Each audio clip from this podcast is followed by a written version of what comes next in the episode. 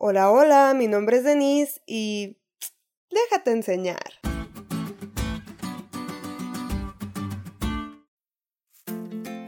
En algún momento de mi vida quise aprender a tocar el violín porque es un instrumento que siempre me ha encantado. Pero para ser honestos, pues, nomás no doy una con la música. No sabía nada. Pero yo iba a mis clases como si lo supiera todo y mi maestro no tuviera nada que enseñarme.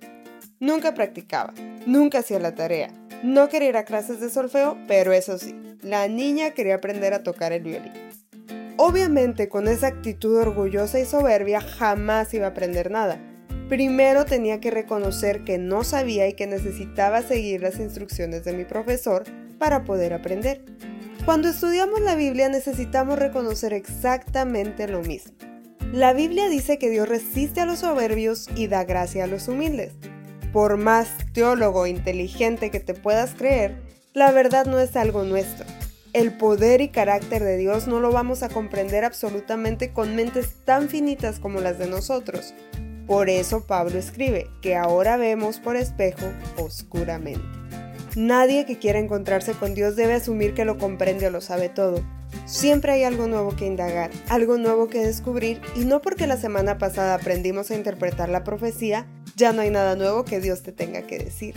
Del amor, poder, justicia e inmensidad de Dios no sabemos nada.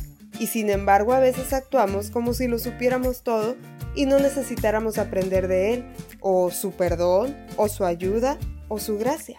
A nosotros los orgullosos, soberbios y tercos nos dice que el pueblo que se humilla, busca su rostro y se convierte de sus malos caminos, Dios lo va a escuchar y lo va a perdonar.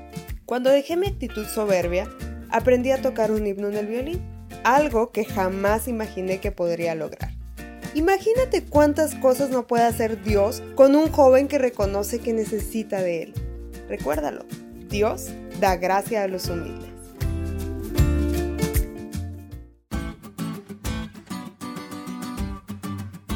¿Te diste cuenta lo cool que estuvo la lección?